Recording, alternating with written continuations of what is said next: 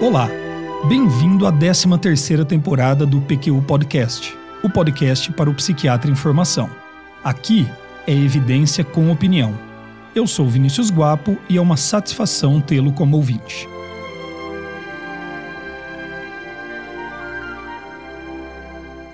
Nós psiquiatras não gostamos muito de falar de discinesia tardia.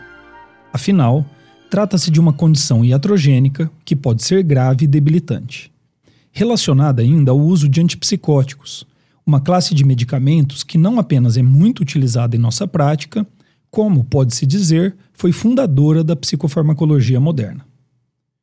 O quadro clínico que mais tarde viemos a chamar de discinesia tardia foi originalmente descrito por Sigvald e colaboradores, em um artigo de 1959. Assim, ele descrevia sua apresentação típica. A língua é permanentemente projetada para frente e para trás, seguindo um ritmo rápido. Ora a projeção é para o lado, ora para a direita, ora para a esquerda. Os lábios participam dessa discinesia na forma de movimentos de sucção estereotipados, franzindo, girando e batendo incessantemente em sinergia com as contrações rítmicas da mandíbula. Em 1964, Falby e colaboradores fazem uma revisão da literatura, incluindo casos de seu próprio grupo, e cunham o termo de cinesia tardia, ao chamar a atenção a um quadro de anomalias motoras que apareciam tardiamente, meses ou anos depois de medicamentos suspeitos de serem os causadores do quadro, os antipsicóticos, à época chamados neurolépticos. Clica no botão de avanço rápido, Breno. Nos dias de hoje, o que temos é um panorama muito parecido ao de mais de 50 anos atrás. A discinesia tardia continua sendo uma condição pouco estudada, sem fisiopatologia definida, um tanto misteriosa e marginalizada dentro da própria psiquiatria. A novidade é o recente lançamento de medicações que prometem revolucionar o tratamento deste quadro, mas que, apesar de bem-vindas, já adianto, dificilmente vão entregar o que prometem. Antes, porém, nosso habitual recado institucional. O PQU Podcast é uma iniciativa independente do Luiz Alberto e minha, que conta com a colaboração da Maria Clara Faleiros e do Tiago Apolinário, e de convidados na produção de conteúdo, com as mágicas do Breno Vettorassi na captação e na edição do áudio, e com o empenho e a criatividade da equipe da Predicado Comunicação para publicação divulgação nas mídias sociais e manutenção dos episódios nas plataformas de streaming. Tudo isso para que você possa acessar toda semana um novo episódio. Se gosta do PQ Podcast, divulgue entre amigos e colegas. O conceito de discinesia tardia é foco de debate e vem sofrendo mudanças ao longo dos anos. Os principais pontos de disputa são as manifestações clínicas, o tempo mínimo para o surgimento dos seus sinais após o início do uso de antipsicóticos e a evolução, principalmente a sua cronicidade, mas também a resposta à suspensão da medicação. Atualmente são reconhecidas variadas apresentações clínicas da discinesia tardia, e o termo passou a ser usado para definir de maneira genérica qualquer transtorno hipercinético tardio, como estereotipias, distonia, tremor, tique, coreia e mioclonia. Alguns clínicos preferem reservar o termo de cinesia tardia para o quadro típico de estereotipias orobucolingual, que são isoladas ou ao menos predominantes, e o termo síndrome tardia para todos os outros quadros clínicos. A discinesia clássica caracteriza-se, portanto, pela ocorrência de movimentos estereotipados na região orobucolingual, como estalar ou franzir os lábios, movimentos mastigatórios, caretas, movimentos serpentiformes da língua e protusão da língua. Movimentos patológicos dos membros e tronco podem ocorrer, mas não são predominantes na apresentação clínica. A frequência das diferentes síndromes tardias mostrou ser a seguinte: 72% de discinesia tardia clássica, 30% de tremor tardio, 22% de acatisia tardia, 16% de distonia tardia e 4,1% de tiques e mioclonia tardia, respectivamente. 35% dos pacientes tinham uma apresentação mista, mais de uma apresentação. Quanto à gravidade dos sintomas, a literatura também é diversa.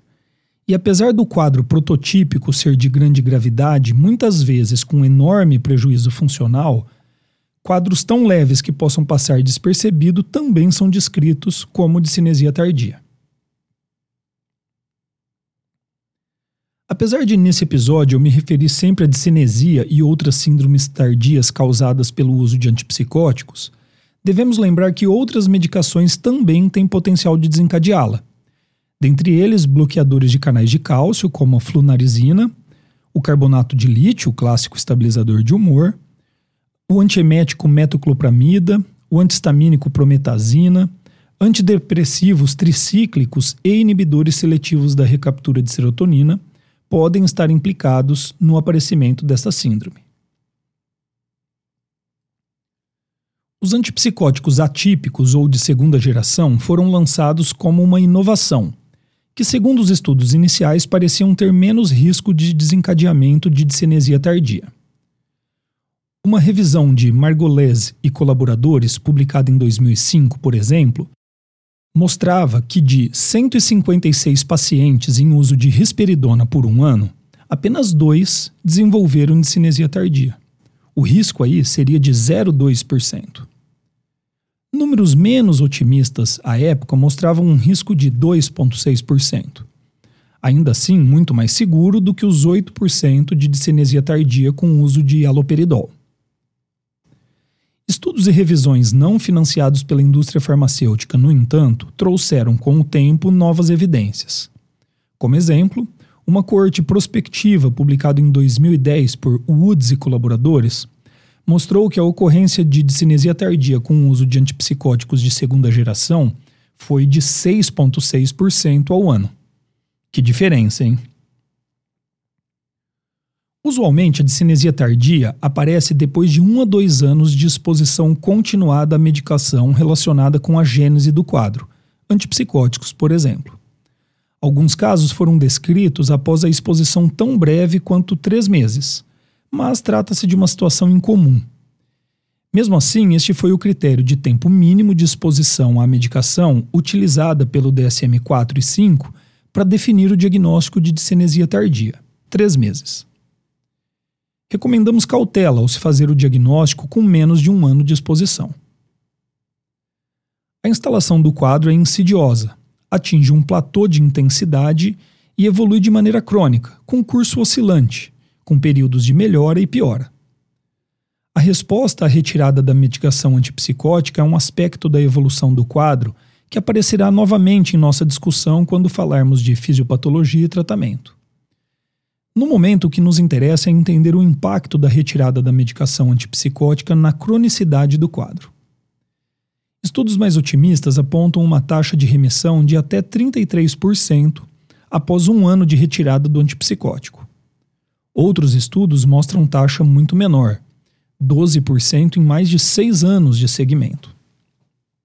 O fato é que, mesmo na estimativa mais otimista, podemos esperar que cerca de 70% dos pacientes não apresentem remissão do quadro em anos de segmento, reafirmando a cronicidade da patologia. O DSM-5 exige que, para que se estabeleça o diagnóstico de discinesia tardia, que o paciente não apresente remissão dos sintomas dentro de um mês da retirada da medicação. Concordamos que a melhora rápida da sintomatologia após suspensão da medicação não seja compatível com o diagnóstico de discinesia tardia. Mas vamos além. Um mês é muito pouco. E se as estereotipias desaparecerem em três meses?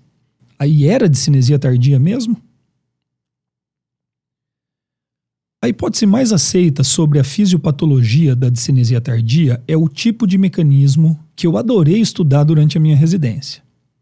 As coisas ali pareciam tão claras e certas que eu poderia pensar que o conhecimento em psiquiatria se aproximava da nefrologia ou da cardiologia na compreensão de patologias. Ingênuo, né? Mas vamos lá. O uso crônico de bloqueadores dopaminérgicos, particularmente atuantes em receptores D2, levaria a uma regulação para cima desses receptores pós-sinápticos, tendo como resultado uma hipersensibilidade dopaminérgica. Este estado seria responsável pelas síndromes hipercinéticas típicas da discinesia tardia.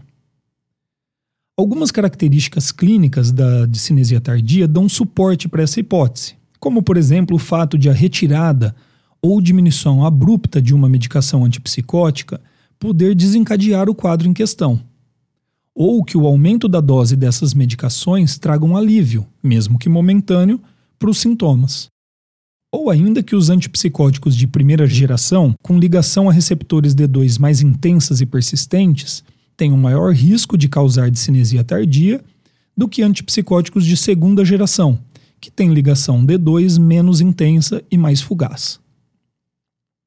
Por outro lado, a conta não fecha por completo. Afinal, isso aqui não é nefro ou cardio. A teoria da hipersensibilidade dopaminérgica por regulação para cima de receptores D2 não explica o fato de que a maior parte dos pacientes com discinesia tardia mantém o quadro cronicamente mesmo com a retirada do antipsicótico. Concorda que o esperado seria uma regulação para baixo de receptores com normalização da função dopaminérgica e remissão dos sintomas? Uma hipótese neurodegenerativa tem sido apoiada por estudos em animais. A hipótese é de que as medicações antipsicóticas, além de promoverem o estado de hipersensibilidade dopaminérgica já descrito, também sejam responsáveis por degeneração por estresse oxidativo em neurônios dos gânglios da base. E isso justificaria a cronicidade e irreversibilidade do quadro. O que se fazer, então, diante de um paciente com discinesia tardia? Até recentemente não havia tratamento específico para essa condição, e a medida central era a suspensão da droga suspeita de ter causado a discinesia tardia. Mais fácil dito do que feito. Antipsicóticos são medicações usadas no tratamento de transtornos crônicos, graves e debilitantes. Suspender o tratamento de um paciente com esquizofrenia, por exemplo, para o manejo da discinesia tardia, é algo muito raro de ser alcançado e, na maior parte das vezes, nem deveria ser tentado. Além do mais, mesmo quando possível, seja qual for o diagnóstico, a diminuição deve ser feita gradualmente, já que a retirada abrupta pode agravar o quadro de cinético. Além disso, em alguns pacientes, mesmo a diminuição gradual do antipsicótico relaciona-se com piora da sintomatologia. Uma alternativa é a substituição do antipsicótico em uso por outro com menor potencial para discinesia tardia, como a quetiapina e a clozapina. Paradoxal, mas compreensível, uma vez que discutimos o estado de hipersensibilidade dopaminérgica por trás dos sintomas de cinéticos, é o fato de que a reintrodução da medicação causadora da discinesia tardia em dose plena, ou mesmo o aumento desta dose, tenha como efeito a atenuação do quadro. Esta medida deve ser reservada para situações de alta gravidade, em que os sintomas precisam ser combatidos de maneira rápida. Planejamento posterior será necessário para manejo da discinesia tardia, que certamente reaparecerá com o tempo.